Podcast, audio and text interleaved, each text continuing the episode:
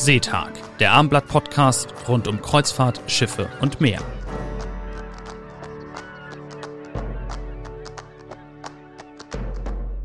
Herzlich willkommen zu Seetag, dem Kreuzfahrt-Podcast des Hamburger Abendblatts.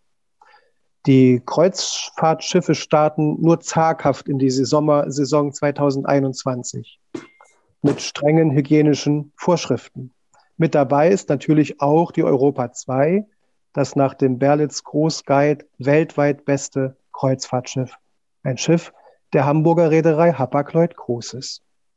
Wir sprechen jetzt mit einem der beiden Kapitäne, mit Christian van Zwamen. Herzlich willkommen zu diesem Podcast. Hallo, schönen guten Tag, ich grüße Sie. Schön, dass Sie ähm, per Zoom zugeschaltet sind. Am Mikrofon sind Georg Jonas Schulz und Edgar Sebastian Hasse. Captain, Sie sind gerade von einer Reise zurückgekommen. Nun, es war nicht die weite Welt, Japan nicht und auch nicht vielleicht äh, die Arktis oder sonst wo, sondern Sie sind aus dem Mittelmeer zurückgekehrt im Moment. Äh, wie war die erste Reise seit längerer Zeit? Hm, ja, ich bin, bevor das Schiff ins Mittelmeer gefahren ist, schon ausgestiegen. Da haben wir mehrere Rundreisen auf den Kanaren gemacht. Und auch wenn es natürlich nicht das ganz, ganz weit entfernte, ganz weit exotische Reiseziel war, war es natürlich für uns zum einen schön, dass das Schiff mit Gästen unterwegs ist, aber natürlich auch die Kanaren selber bieten touristisch einiges, so dass eigentlich an Bord insgesamt eine sehr, sehr schöne Stimmung sowohl unter den Gästen als auch unter der Besatzung war und ich dann auch mit frohem und leichtem Herz dann den Urlaub antreten konnte. Nun geht das Ganze ja wieder ein bisschen los, aber die Frage ist, wie haben Sie eigentlich die vergangenen Monate verbracht, also als jetzt wirklich Stillstand herrschte?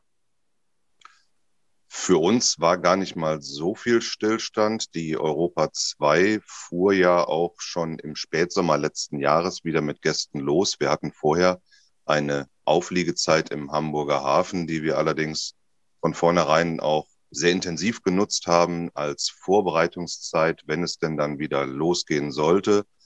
Zum einen natürlich in technischer Sicht, was für uns eine sehr wichtige und interessante Sache war, war die Zertifizierung unseres Landstromanschlusses am Cruise Terminal in Altona, was sowohl uns als auch dem Terminalbetreiber die Möglichkeit gegeben hat, auch mal langfristig diesen Anschluss zu testen, nicht immer nur für ein paar Stunden während der Liegezeit, sondern über einen längeren Zeitraum hinweg wo wir dann auch für uns noch einige Erkenntnisse gewinnen konnten. Ja, welche Erkenntnisse zum Beispiel? Also einfach, äh, was die technische Abstimmung angeht. Es ist ja nicht so, dass man wie bei einem Fernseher oder Kühlschrank den Stecker in die Steckdose stöpselt und es läuft alles, sondern dann müssen Stromstärken, Spannungen, Frequenzen müssen aufeinander abgestimmt werden. Das ist ein relativ aufwendiges System auch. Und da ist es natürlich auch so, dass gerade zu Anfang da noch etwaige Unstimmigkeiten auftreten können. Und da war es für beide Seiten dann wirklich eine gute Versuchsphase, da auch über einen längeren Zeitraum zu beobachten, wie die Systeme miteinander agieren und dass letzten Endes eine sichere Landstromübernahme dann auch auf über einen längeren Zeitraum gewährleistet sein kann. Das heißt, das funktioniert jetzt. Die Europa 2 kann praktisch, wenn sie wieder nach Hamburg kommt, also in Altona Landstrom aufnehmen und damit einen Beitrag zum Umweltschutz leisten? Ja, das funktioniert. Wir sind zertifiziert für diesen äh, Landstrombetrieb in Altona und das funktioniert auch jetzt wirklich wunderbar. Und das war vorher noch nicht möglich. Also vor einem Jahr war das zum Beispiel noch nicht möglich, diese Technik dann für die Europa 2 oder doch? Ähm, es war teilweise möglich, allerdings bestanden halt immer noch Schwierigkeiten, was ich sagte, in der Abstimmung okay. der technischen okay. Systeme, mhm. ähm, weil halt Schiffe unterschiedlich konzipiert sind. Wenn Sie das Schiff A dort anschließen, heißt mhm. das nicht automatisch, dass Schiff B zu den gleichen Bedingungen dort Landstrom nehmen kann. Das muss also sehr, sehr fein auf jedes Schiff individuell abgestimmt werden. Mhm. Wenn Sie jetzt mal ausrechnen müssten, wie viele Monate waren Sie denn jetzt an Land überhaupt gewesen am Stück durch die Pandemie? Äh, bei mir persönlich waren es knapp zwei Monate. Auch nur zwei, äh, okay. Äh, ja, da, also äh, der oder der Zwangsstopp für die Europa 2 war in Summe jetzt gar nicht so lang. Wie gesagt, im Spätsommer letzten Jahres ging es dann ja auch schon wieder los in die Ostsee hinein. Schweden äh, war ein sehr, sehr beliebtes Reiseziel. Und dann zum Herbst hinein ist das Schiff dann ja runtergefahren zu den Kanaren, hm. wo dann auch nochmal eine kurze Wartezeit von, ich glaube, knapp vier Wochen waren. Und dann, ja, hat eigentlich fast der reguläre Betrieb auch schon wieder losgelegt. Das heißt, Ihr Leben hat sich praktisch gar nicht so sehr verändert, bis auf die Tatsache, dass weniger Passagiere an Bord sind. Vielleicht erzählen Sie da noch mal etwas, wie da die Frequenz im Moment ist oder die Stärke und ob Sie vielleicht auch auf der Brücke dann alle Maske tragen. Ja, ähm, also vorweg auf der Brücke werden auch Masken getragen, sowie auch innerhalb der Crew. Da gelten also sehr strenge Hygienevorschriften, die halt eben nicht nur die Gäste betreffen, sondern auch die Crew. Aber letzten Endes war es für uns jetzt gar nicht so die dramatische Änderung. Man merkt es natürlich schon im alltäglichen Betrieb. Normalerweise fahren wir mit maximal etwas mehr als 500 Passagieren. Im Moment sind es 300 Passagiere, die an Bord sind. Und mhm. das merkt man natürlich schon, dass es weniger Gäste sind, aber halt gerade das größte Sicherheitsplus, was solche Infektionen angeht, der Platz, der an Bord vorhanden ist und der auf der Europa 2 auch zu normalen Bedingungen schon sehr, sehr weiträumig ist, ist da natürlich noch einmal großzügiger, so dass, dass sich also äh, auf dem gesamten Schiff ganz problemlos auch die Abstandsregeln einhalten lassen. Das ist mhm. eigentlich erstmal so der augenfälligste Unterschied. Natürlich ja. gibt es sehr, sehr viele Maßnahmen im Hintergrund, die da noch greifen. Aber das zunächst einmal die größte Sicherheit, der Platz untereinander, der wurde also noch einmal dort vergrößert. Nun lebt das heißt, darf ich auch mal kurz, nun lebt ja eine Kreuzfahrt ähm, nicht nur von dem Erlebnis auf See, sondern teilweise auch natürlich von den Landgängen. Ähm, ist das so, dass das zurzeit immer noch in einer sogenannten Bubble stattfindet? Das heißt, dass man, wenn man überhaupt an Land darf, ähm, nur in einer geschützten Blase unterwegs ist aus Pandemiegründen. Ähm, falls das so ist, geht das auch für die Crew, auch für, die, für den Kapitän? Ja, das gilt für alle Personen an Bord. Es werden glücklicherweise analog zu den Gästen werden auch Ausflüge für die Crew angeboten, äh, so dass man dort also in einer geschützten Blase an Land unterwegs sein kann. Und ich habe mich dem natürlich auch zu beugen, aber äh, das ist jetzt keine große Einschränkung. Man kann dort halt auch mit äh, gemeinsam mit anderen Besatzungsmitgliedern sich dann die jeweiligen Reiseziele auch anschauen. Aber individuelle Landgänge sind nach wie vor nicht möglich, oder? Jetzt tagesaktuell weiß ich das nicht genau, wie es bei den griechischen Behörden ist. Mhm. Ähm, aber ähm, das war bisher so auf den Kanaren, dass also wirklich Ausflüge nur innerhalb der geschlossenen Gruppe stattfinden konnten. Ja. Und machen jetzt die Passagiere einen großen Bogen um den Captain, weil sie ihn schützen wollen? Oder wie, wie beobachten Sie die Tatsache, dass sich die, das Verhalten auch verändert hat zwischen Crew und äh, Passagieren und auch zwischen äh, Ihnen und den Passagieren? Nein, das, das, was bisher ein großer Pluspunkt bei uns war, die große Nähe zum Gast, ist natürlich jetzt räumlich gesehen nicht mehr ganz so ausgeprägt, aber natürlich, man läuft sich ständig über den Weg, man spricht miteinander nur halt nicht mehr ganz so eng zusammenstehend wie vielleicht vorher und letzten Endes, was ich eingangs sagte, durch die Mastenpflicht an Bord auch, äh, besteht da jetzt auch kein erhöhtes Risiko. Also die äh, enge Kommunikation mit den Gästen ist nach wie vor gegeben.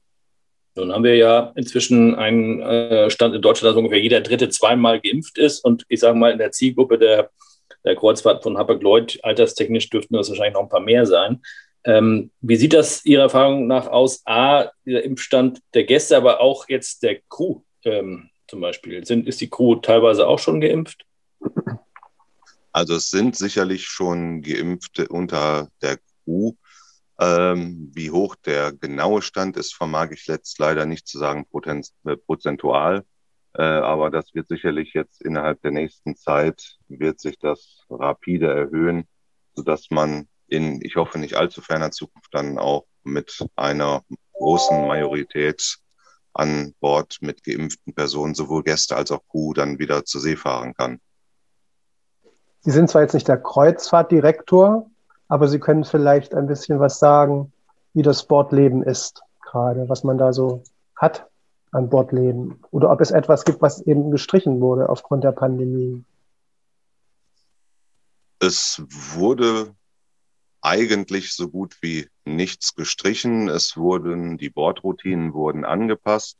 sodass man also die Hygienevorschriften jederzeit einhalten kann. Das heißt zum Beispiel, wenn bisher abends eine Show stattfand für mhm. alle Gäste, finden dann jetzt zwei themengleiche Shows statt, mhm. äh, dass also die Gäste aufgeteilt werden können äh, auf diese Veranstaltungen. Ansonsten bieten unsere Restaurants nach wie vor genügend Platz, dass also alle Abstands- und Hygieneregeln auch im täglichen Betrieb eingehalten werden können. Mhm. Ähm, von daher ergibt sich im täglichen Betrieb eigentlich kaum eine Einschränkung. Das Augenfälligste ist natürlich das Tragen der Maske, wobei auch da schon von Land her eine gewisse Gewöhnung eingesetzt hat.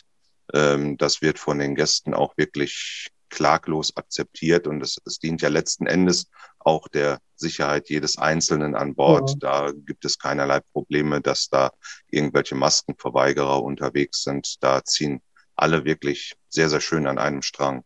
Ja. Haben Sie eigentlich schon eine Vorstellung, auf welchen Routen Sie jetzt von jetzt an, sage ich mal, die nächsten zwölf Monate unterwegs sein werden? Wobei ich weiß, dass Sie natürlich auch Pausen machen. Also für die nächsten zwölf Monate kann ich nicht sprechen. Die nächsten zwei Monate sind so geplant, dass das Schiff in der Ägäis und im westlichen Mittelmeer unterwegs sein wird. Das ist natürlich eine Situation, die stellt sich im Moment so dar, aber das ist auch sehr, sehr abhängig von äh, Behördenentscheidungen. Das kann sich unter Umständen mhm. auch nochmal relativ kurzfristig ändern, aber so in, in unmittelbarer Zukunft sind also Mittelmeerreisen geplant. Also Iraklion dann zum Beispiel liegt das Schiff dann häufiger und startet dann dort zu Reisen durch die Ägäis. Ja, genau. Also ich werde mhm. am 8. Juli werde ich wieder an Bord gehen. Das wird im Hafen von Heraklion sein. Mhm. Äh, dann zunächst eine Reise durch das östliche Mittelmeer und dann Später im Verlauf des Sommers wird dann auch wieder das westliche Mittelmeer angefahren. Mallorca ist dabei, Cadiz, äh, mhm. verschiedene französische Häfen, Monte Carlo.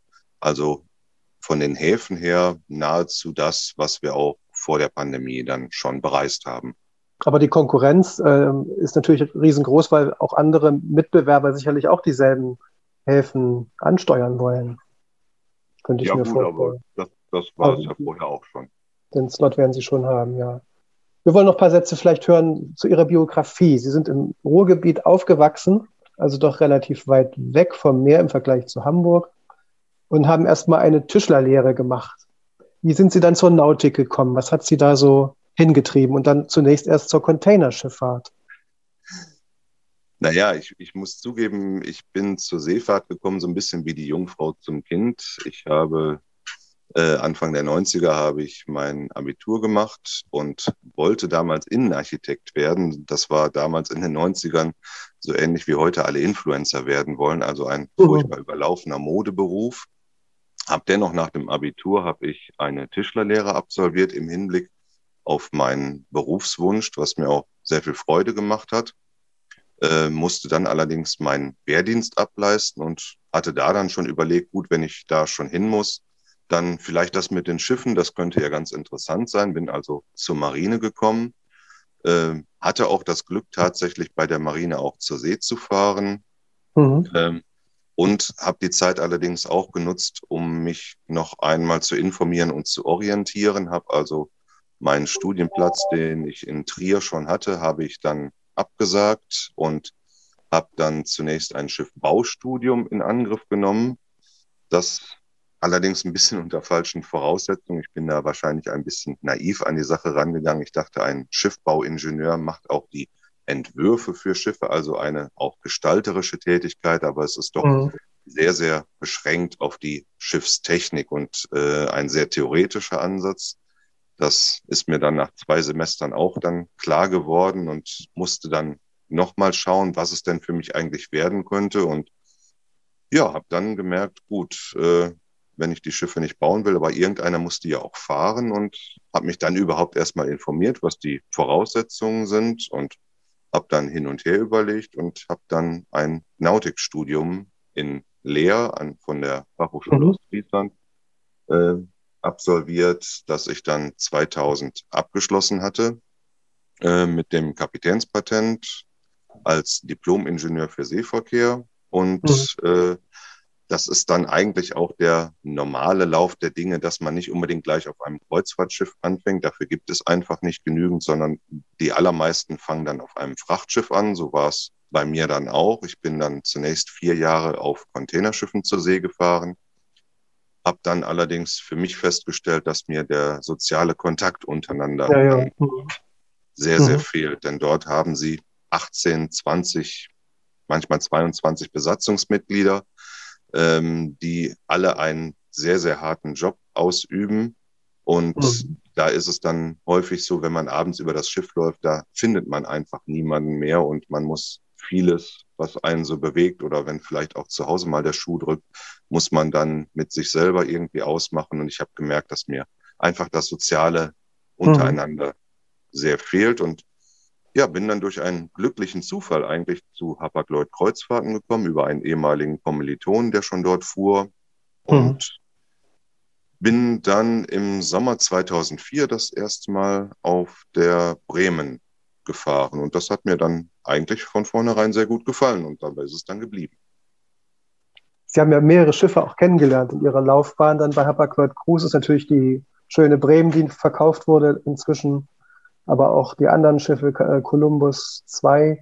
Was äh, hat Ihnen so an diesen früheren Schiffen, die jetzt nicht mehr für Hapag-Lloyd Cruises fahren, so gefallen? Wo lag die besondere Stärke? Also und jetzt, im Vergleich, und jetzt im Vergleich zu Europa 2, die nun sehr stylisch und modern mh. ist. Mh.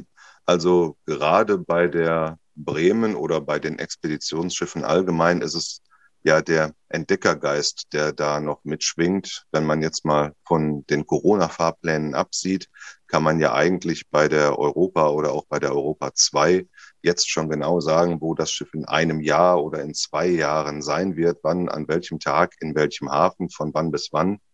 Äh, das haben sie in der Expeditionsfahrt nicht. Da wissen sie manchmal morgens nicht, wo sie nachmittags sein werden. Das ist alles wetterabhängig, eisabhängig. Äh, da muss ein Plan, den man natürlich vorher schon vorbereitet hat, aber der muss mhm. unter Umständen muss der innerhalb von kürzester Zeit komplett überarbeitet werden, dass man also wirklich in Gegenden fährt, von denen man vorher nicht wusste, dass man da hinkommen wird. Das ist natürlich wirklich eine extrem spannende Geschichte. Man muss da die Verhältnisse immer sehr genau beobachten und dann halt. Erklären Sie doch noch mal bitte unseren Hörerinnen und Hörern, welche Fahrtgebiete Sie jetzt meinen für Expeditionsschiffe, außer vielleicht im schönen Amazonas. Ja gut, Amazonas, da kann man relativ wenig ausweichen. Äh, nein, äh, in erster Linie sind es die polaren Fahrtgebiete Arktis und insbesondere die Antarktis, wo halt auch von der Reederei eigentlich mehr oder weniger nur ein Zeitrahmen vorgegeben wird, von dann und dann äh, oder von dann bis dann werdet ihr dort unten in der Antarktis sein, macht mal was. Also ganz so ist es nicht, aber man ist dort sehr, sehr frei in der Fahrplangestaltung. Man kann dann also wirklich sehr, sehr schnell auf sich verändernde Bedingungen reagieren, denn gerade der Einfluss des Eises dort unten ist halt wirklich ganz immens und man muss dann halt die Anlandebedingungen immer prüfen und das ist natürlich auch äh, unserem großen Erfahrungsschatz dort unten zu verdanken, dass wir dann also, wenn die Bedingungen an einem Ort nicht so ideal sind, dass wir dann schnell auf einen anderen Ort ausweichen können, wo es dann unserer mhm. Erfahrung nach besser sein wird. Mhm. Gibt es eigentlich so Fahrtgebiete hier, ähm, ich sag mal ein bisschen weniger exotische Fahrtgebiete, die aber auch nautisch durchaus herausfordernd sind? Also auch in, in Europa zum Beispiel? Die gibt es durchaus, wobei die Geografie natürlich eine Sache ist. Andererseits für den Nautiker ganz entscheidend ist natürlich auch immer das Wetter. Das heißt also, in einem Fahrtgebiet, in dem schönes Wetter ist, ist es natürlich auch sehr viel einfacher zu fahren als in einem Fahrtgebiet, wo es gerade zum Beispiel sehr, sehr windig ist. Wenn es dann noch eine gewisse räumliche Enge hat, dann kann es natürlich eigentlich in jedem Fahrtgebiet auch etwas herausfordernder werden. Äh, aber grundsätzlich zum Beispiel auch die norwegischen Fjorde, dort fährt man ja auch nicht ohne Grund unter ständiger Begleitung eines norwegischen Lotsen.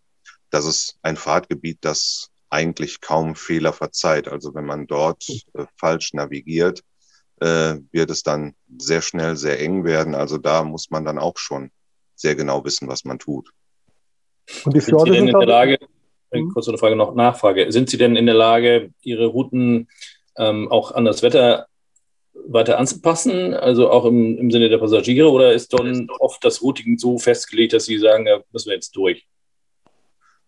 Nein, also bis jetzt war es immer so, dass wenn wir wirklich mal richtig, richtig schlechtes Wetter erwartet haben, dass wir dann auch problemlos vom Fahrplan abweichen konnten.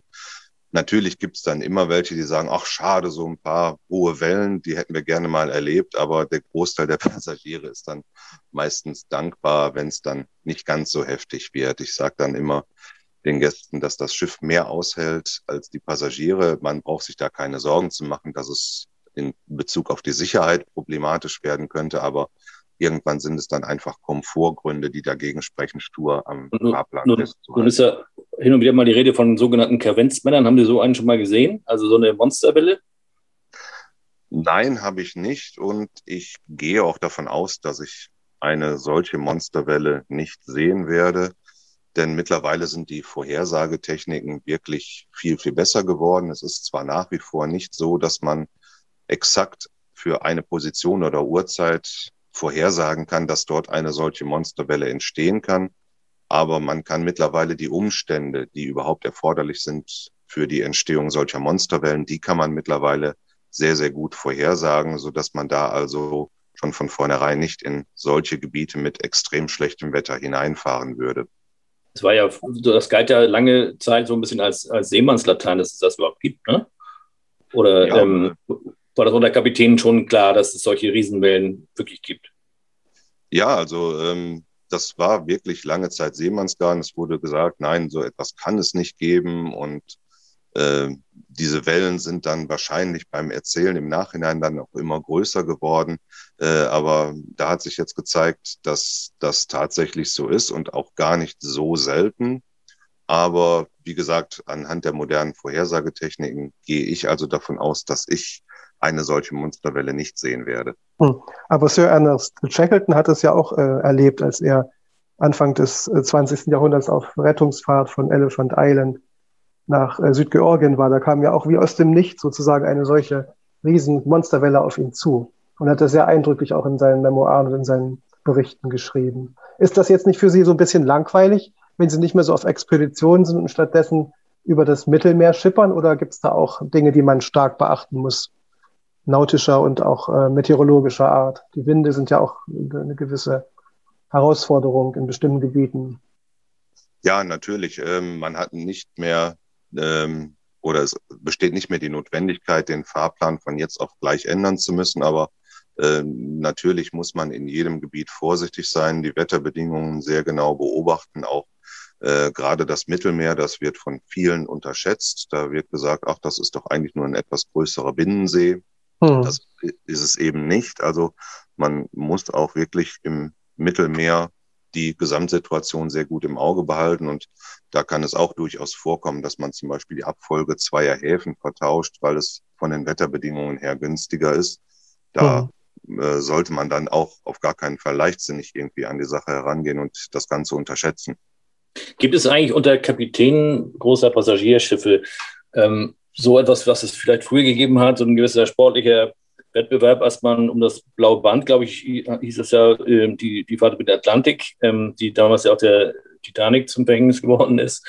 Äh, das heißt also, die Frage der Schnelligkeit ähm, war früher ja so ein Wettbewerbsding. Ist heute das vielleicht eher, wie kommt man am sparsamsten von A nach B oder am bequemsten oder sowas? Gibt es irgendwie ein, ein ein Ritual zwischen Kapitänen, dass man sagen kann, oh, ich habe irgendwas besser gemacht als du? Oder gibt es das gar nicht? Hm, also ich kann da jetzt nur für unsere Reederei sprechen. Also ähm, das gibt es so in dem Sinne nicht. Ähm, wäre allerdings auch schwierig, weil sich äh, die einzelnen Schiffe untereinander nicht vergleichen lassen und äh, selbst äh, zwei Kapitäne, die auf dem gleichen Schiff fahren, äh, werden eigentlich kaum jemals die identische Route fahren. Von daher gibt es da auch relativ wenig Vergleichsmöglichkeiten. Aber es wird jetzt auch von der Reederei nicht zum Beispiel noch gemessen, der eine Kapitän ist, aber noch irgendwie, hat noch zwei Liter ähm, Schiffsdiesel weniger verbraucht pro Passagier als der andere. Ähm, solche Messgrößen werden dann nicht angestellt? Mm, nein, wie gesagt, das ließe sich auch schlecht vergleichen, denn äh, alleine schon aufgrund zum Beispiel unterschiedlicher Geschwindigkeiten bei uns ergibt sich ja nicht der Fahrplan aus der Schiffsgeschwindigkeit, sondern die Schiffsgeschwindigkeit äh, wird vom Fahrplan bestimmt. Wenn man äh, abends um 8 Uhr im Hafen A losfährt und man will morgens um 8 Uhr im Hafen B ankommen, äh, dann steht die Schiffsgeschwindigkeit einfach fest. Und wenn das auf einer anderen Reise vielleicht andere Zeiten sind, dann lässt es sich schon nicht mehr miteinander vergleichen. Bei Hapag-Lloyd Cruises in der Zentrale in Hamburg gibt es ja auch eine Abteilung, sage ich mal, die diese ganzen Routen plant und natürlich auch immer nach neuen Destinationen sucht, die man anlaufen kann. Also vor ein paar Jahren waren die Azoren dann stärker mal in der Prüfung. Äh, haben Sie auch selber mal Vorschläge gemacht, was man sich anschauen sollte? Künftig vielleicht für die Europa 2 oder auch früher für andere Schiffe? Und ähm, gibt es noch Regionen, in die Sie selber gerne einmal als Kapitän unterwegs sein würden? Also ich ganz persönlich möchte unbedingt mal nach Hawaii. Ich war noch ja. auf Hawaii. Mhm. ähm, da würde ich dann gerne hin. Ist natürlich jetzt keine Neuentdeckung. Schiffe von uns waren schon dort. Bei mir hat sich einfach noch nicht ergeben. Und ansonsten natürlich, wann immer einer der Kollegen äh, einen Tipp hat, das wird dann äh, dankbar angenommen und man schaut dann, inwiefern man das in zukünftige Fahrpläne einarbeiten kann. Sie haben vorhin von Urlaub gesprochen. Wie machen Sie eigentlich dann Privaturlaub?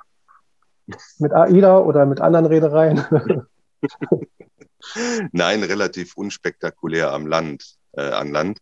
Ähm, ich bin eigentlich dann in der Zeit, wenn ich nicht an Bord bin, bin ich dann auch recht froh, wenn ich dann nicht noch um den halben Globus fliegen muss, um wo auch immer Urlaub zu machen, sondern das findet dann meistens recht unspektakulär vor der Haustür statt. Und in welchem Ort sind Sie zu Hause oder welcher Region? Also ich bin momentan noch in Hamburg zu Hause.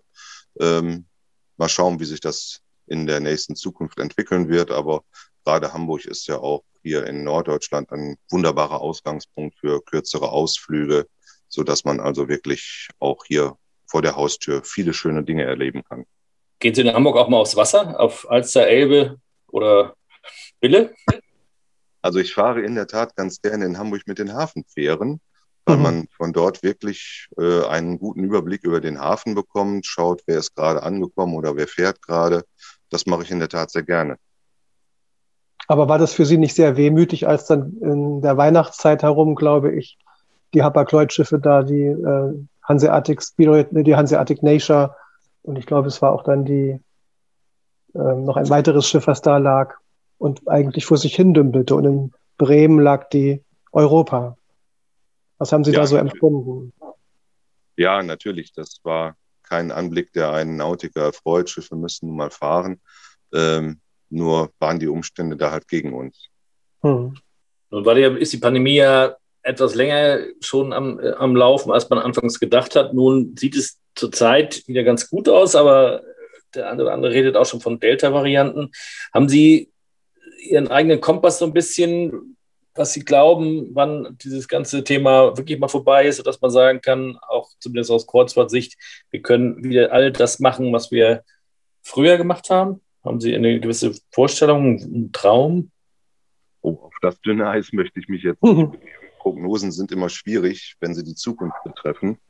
Ähm, also natürlich ist die große Hoffnung, ähm, dass das möglichst bald überwunden sein wird.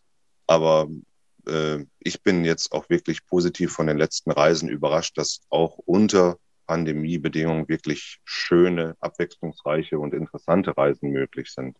Kapitän Swamin, worauf freuen Sie sich denn am meisten, wenn Sie dann im Juli wieder an Bord der Europa 2 kommen und in Iraklion dann starten wollen zu einer weiteren Kreuzfahrt? Worauf freuen Sie sich am meisten? unmittelbar ist es der Moment, wenn wirklich beim ersten Mal die Leinen gelöst werden, das Schiff sich vom Liegeplatz löst und dann so, ja, die Fahrt eigentlich beginnt. Das ist, wenn man aus dem Urlaub kommt, das ist wirklich dann ein magischer Moment und es sind in der Tat wirklich die vielen Begegnungen mit Gästen, die auch insbesondere in der jetzigen Zeit unglaublich dankbar und euphorisch sind, dass überhaupt Reisen möglich sind und ja, vielleicht ein bisschen philosophisch betrachtet, dass jeder doch jetzt vielleicht mal ein bisschen für sich gemerkt hat, dass viele Dinge, die man eigentlich so als selbstverständlich gesehen hat, dass die eben doch nicht so ganz selbstverständlich sind und man vielleicht auch ein bisschen das Glück wieder im Kleinen findet und wenn es nur im Mittelmeer ist. Das ist ja eigentlich schon ein ganz schönes Schlusswort unseres kleinen Gespräches heute. Ähm, wir bedanken uns sehr herzlich bei Ihnen.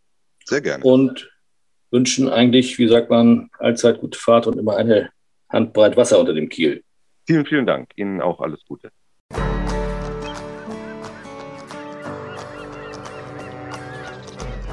Weitere Podcasts vom Hamburger Abendblatt finden Sie auf abendblatt.de slash podcast.